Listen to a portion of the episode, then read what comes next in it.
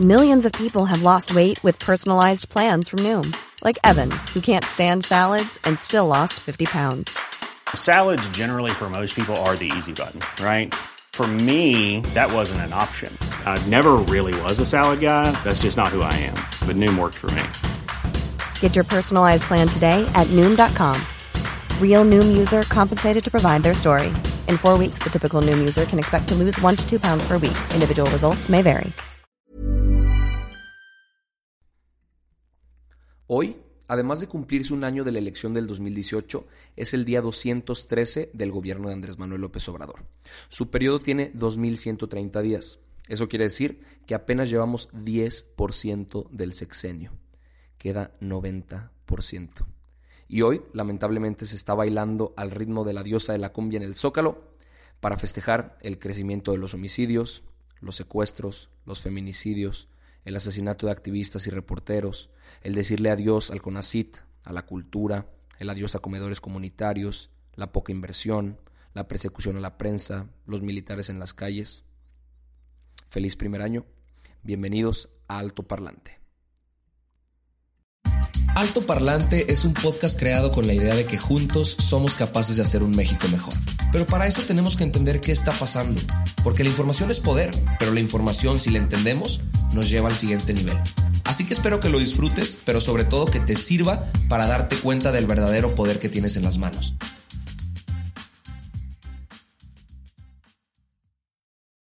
Amigos, bienvenidos de vuelta a Alto Parlante el día de hoy. Obviamente tenía que ver un episodio porque se cumple exactamente un año de que Andrés Manuel López Obrador fue elegido como presidente de la República. Ustedes recordarán 30 millones de votos, los que le dieron la victoria a Andrés Manuel López Obrador y a Morena en general en el país, que a tan solo cinco años de haber sido fundado, hoy es el partido que reina de norte a sur, de este a oeste. Pero pues bueno, teníamos que hablar definitivamente de lo que ha pasado en este año que ha parecido mucho, mucho más. Pero me, gustaría comenzar con lo que sucedió no hoy en el festejo, sino ayer en las calles del país, cuando eh, miles de personas se juntaron para protestar en contra del presidente. O sea, habíamos visto que muchísima gente se juntaba para apoyarlo, pero por primera vez vimos eh, esbozos de lo que la oposición está exigiendo en las calles, que Andrés Manuel se ponga las pilas, porque pues como lo estaba diciendo, en un año han pasado un montón de cosas. Hoy se realizó el festejo que costó 3.4 millones de pesos. El nombre oficial fue eh, del contrato por el que se pagó fue Servicio Integral para la Organización del evento denominado Informe de Actividades del Presidente de México, Andrés Manuel López Obrador. Para Andrés Manuel, amigos míos, no es suficiente que lo vean en sus eh, conferencias matutinas de prensa, que se pueden ver a través de Twitter, a través de YouTube, a través de Facebook, que por cierto ya tiene su botón dorado de YouTube por su millón de seguidores. Deberíamos tener nosotros nuestro millón de seguidores, chingado. Eh, pero bueno, también tiene una página de internet que, por cierto, se paga del presupuesto público. Hay un artículo en la Constitución que es el 134 que habla sobre la propaganda del gobierno. Dice que en ningún caso puede incluir nombres, imágenes o símbolos de promoción de cualquier servidor público. Pero Andrés Manuel es un especialista en que en posicionar su nombre, en posicionar su cara, que la gente lo ubique y que se haga una figura religiosa. Eh, el artículo 134 tiene una excepción que lo da el artículo 14 de la Ley General de Comunicación Social, que les permite hacerlo en los informes anuales durante una semana antes y durante una semana después, pero este no es el caso.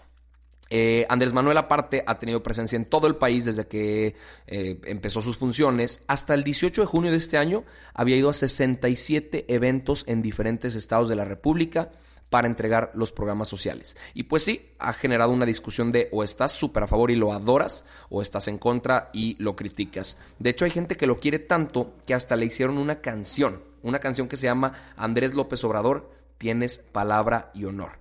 Como les decía entonces, hoy fue el festejo en el Zócalo, había artesanos vendiendo sus cositas y circularon videos de que si no estaban vendiendo cosas de Andrés Manuel o de Morena, los retiraban y los quitaban de ahí. También circularon videos de cómo estaban llevando montones y montones de acarreados con unas bolsitas de Boeings, con una tortita, en, camiones que el gobierno pagó. Se dice que, que pagaron 5 mil autobuses en 2 mil pesos cada uno. Hagan las cuentas para que vean cuánta feria se estaban gastando, probablemente, para llevar gente al evento.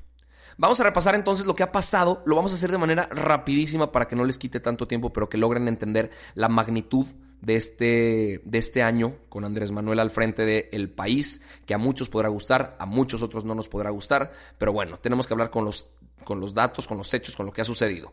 El primer tema controversial que Andrés Manuel implementó desde que entró, es más, desde que antes que entrara, las consultas a mano alzada. Lo ha hecho para ver si le responde o no a los tweets de Trump. Lo hizo para cancelar un tren en Durango, para cancelar el aeropuerto de Texcoco. Bueno, después hizo una consultita pedorra que vamos a hablar de ella. También para cancelar, más bien para cancelar o no una termoeléctrica en Morelos. ¿Se acuerdan ustedes de esa consulta que se llevó a cabo del 25 al 28 de octubre? Justamente para el aeropuerto de Texcoco. Él todavía no era presidente. Eh, constitucional. Era presidente electo, todavía no entraba en funciones, pero pues le preguntó a la gente que si querían seguir con el proyecto de Texcoco o si lo querían hacer en la base aérea de Santa Lucía. Con el 69.95% de los votos ganó la opción de Santa Lucía y pues se anunció que el aeropuerto de Texcoco iba a ser cancelado. Obviamente pues el sector empresarial y los ciudadanos se, enojaron porque pues, no mames, están, es la obra más importante del país y lo que va a costar cancelarla, etcétera, etcétera. Y ahorita este, este, esta situación está un poco atascada porque en junio de este año, o sea, hace apenas unos días, el colectivo No Más Derroches ganó siete resoluciones a favor de los 147 amparos que promovieron para que el aeropuerto de Santa Lucía no se hiciera. Y este 17 de junio se dio a conocer que el Poder Judicial de la Federación ordenó una suspensión definitiva de la construcción de Santa Lucía hasta que el gobierno federal presente todos los permisos necesarios. Y eso puede durar un chorro de tiempo. Siguiente tema, el tema de la reforma educativa de Peña Nieto, porque el 16 de abril ustedes se acordarán que Andrés Manuel sacó un, memorándum, perdón, en el que le daba la nómina del sector educativo a la Secretaría de Hacienda, eh, decía que se iba a poner en libertad a los presos políticos que se opusieron a la reforma del sexenio anterior y pues básicamente dejaba sin efecto las medidas que se habían aplicado en la reforma anterior. Pero ahí no quedó la cosa, porque el 15 de mayo el Congreso de la Unión declaró constitucional la reforma educativa promovida por Andrés Manuel, porque 17 congresos locales aprobaron los cambios. Este ha sido también un tema bien controversial, pero no tan controversial como lo fue el combate al huachicol, que seguramente se acuerdan que a finales del 2018 se anunció, lo que ocasionó un desabasto absurdo y brutal en las calles cuando la gente tenía que hacer filas y filas y filas de horas para poder cargar gasolina. No sé si en sus estados les haya tocado, pero en muchos estados de la República sí sucedió. Lo mismo, el tema del desabasto sucedió con el tema de las medicinas. Las medicinas empezaron a acabar. Decía que había corrupción en todo el tema de distribución de medicinas del sector público de salud y a la gente le empezaron a faltar medicinas. Noticias de personas muriéndose, noticias de bebés, que no tenían medicina, de diabéticos, de gente con SIDA, que no podían ser tratados porque simplemente no había medicinas en el país. Otro tema también bien controversial es cómo pues anuló básicamente el apoyo a organizaciones de la sociedad civil a través de sus programas sociales para que ellos le den la lana a la gente directamente. Pero pues mucha gente dirá, ay no, pues qué chingón, qué, padre que lo hagan. Ah, ah, ah, aquí las instituciones pues medio se fueron a la basura y el, el, gobierno federal está centralizando todo lo que a lo que ellos se dedican, haciendo un sistema pues cada vez más asistencialista, lo cual puede causar un rebote bien, bien duro. Todo esto lo están haciendo por el tema de la austeridad que ellos traen en mente, pero pues también ha, causado muchísima controversia. Cuando se presentó el presupuesto de egresos de la federación a, a finales del año pasado, pues hubo reducción en el presupuesto para cultura, para ciencia, para tecnología, para universidades públicas. Y todo eso lo querían contrarrestar pues vendiendo sus aviones, vendiendo helicópteros que según ellos los iban a comprar inmediatamente. Pero ahorita está resultando más caro tener el avión en un hangar que lo que costaba eh, pues mantenerlo en, funciones, ¿no? Eh, esta austeridad llevó también a algunas personas pues a quejarse tanto que dijeron me largo. El 21 de mayo, Germán Martínez, que era el director general del IMSS, sacó una carta que yo les platiqué y seguramente recordarán, reclamando a la austeridad y diciendo, güey, yo me largo de aquí.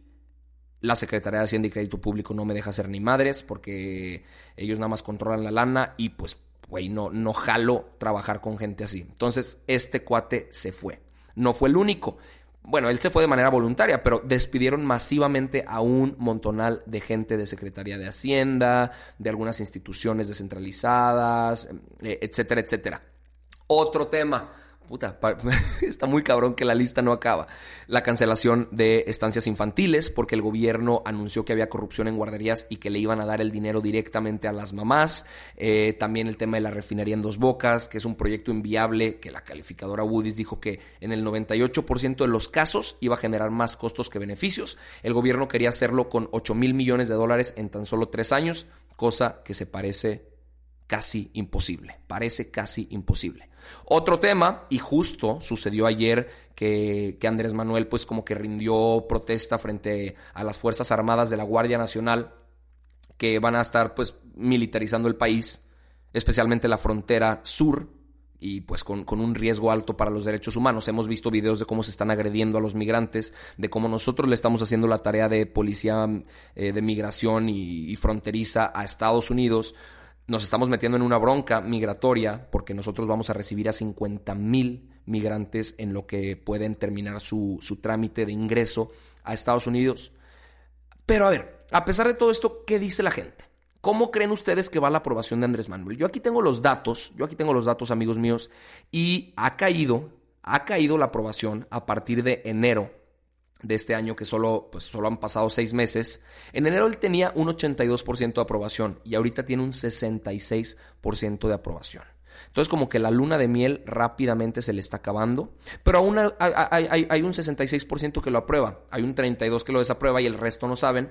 Eh, yo creo que ahorita la gente que votó por él y que pues han tenido un poco más de criterio, han podido dimensionar que no se están tomando las decisiones correctas y se ponen a cuestionar por lo menos lo que está pasando. No te digo que se vuelquen en contra, pero cuestionan lo que está sucediendo y yo creo que eso es algo sumamente sano y que todo el país debería hacer. El hecho de idealizar a una persona, de santificar al gobierno, de aplaudirle nada más por hacer su trabajo y por hacerlo mal, no nos sirve nada. Hoy yo subí unas historias a Instagram diciendo esto de un año y que no se ha resuelto absolutamente nada y que al contrario se ha empeorado. Me dijeron que cómo es posible que le tiro al gobierno. Al gobierno no se le aplaude, al gobierno se le vigila y se le señala cuando hace las cosas mal. Y eso es algo que todos tendríamos que estar haciendo. Acabamos de vivir el mes más violento en la historia del país.